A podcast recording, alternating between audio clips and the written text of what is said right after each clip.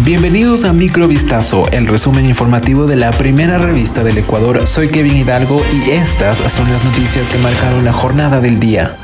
La Corte Constitucional dictaminó que los acuerdos entre Ecuador y Estados Unidos para cooperación de seguridad no requieren de la aprobación de la Asamblea Nacional, con lo cual el gobierno de Daniel Novoa podrá ratificarlos y continuar con la ejecución de los tratados. El año pasado, la administración de Guillermo Lazo suscribió dos documentos denominados Acuerdo relativo a operaciones contra actividades marítimas transnacionales ilícitas y Acuerdo relativo al Estatuto de las Fuerzas. Luego se remitieron los textos a la Corte para que emita dictamen relativo a la necesidad o no de aprobación legislativa previo a la ratificación de los acuerdos. Es así que el pasado 11 de enero del 2024 el Pleno de la Corte Constitucional resolvió dictaminar que los acuerdos antes mencionados no se encuentran incursos en los parámetros del artículo 419 de la Constitución, el cual establece una serie de casos en los que se necesita la postura de la Asamblea.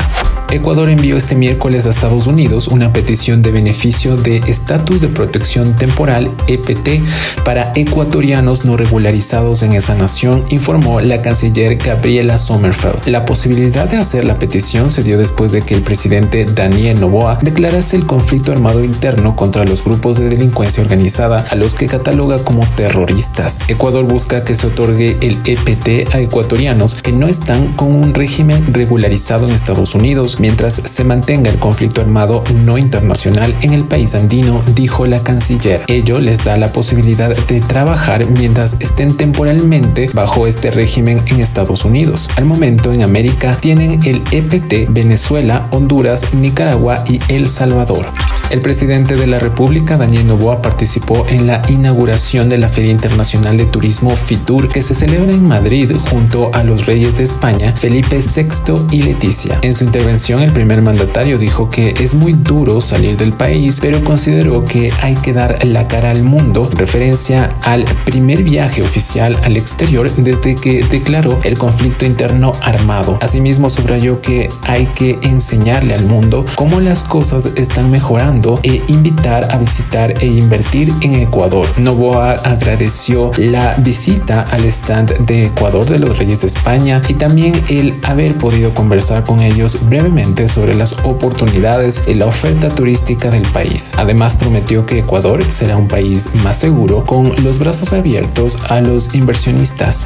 Un mega operativo realizado este miércoles 24 de enero en el distrito Nueva Prosperina en Guayaquil logró la captura de dos sujetos considerados brazos armados del grupo terrorista Los Choneros. En el marco del estado de excepción, la Policía Nacional desarrolló varios allanamientos en los sectores de Monte Sinaí, Ciudad Dios y Bastión Popular, producto de los cuales se logró aprender a dos presuntos terroristas considerados de valor intermedio. Los hermanos Pedro y Brian Oviedo integraban dos brazos armados como son los Águilas y los Fatales, que son parte de esta estructura terrorista de los choneros, dijo en rueda de prensa el general Víctor Herrera. El sujeto identificado como Pedro Jesús Oviedo es conocido con el alias de Pingüino y registra antecedentes penales por asociación ilícita. Sería uno de los cabecillas del grupo terrorista Los Choneros, dedicado a sicariatos y delitos extorsivos en el distrito Nueva Prosperina un juez dictó medidas cautelares contra un alumno que fue sorprendido con un arma de fuego dentro de un colegio en la provincia de Santo Domingo. El menor de edad que habría amedrentado a sus compañeros del plantel con un revólver e intentado disparar sin éxito a un profesor durante la mañana de este lunes recibió el dictamen tras una formulación de cargos por terrorismo en su contra por parte de la Fiscalía General del Estado. El estudiante habría sacado un revólver de su mochila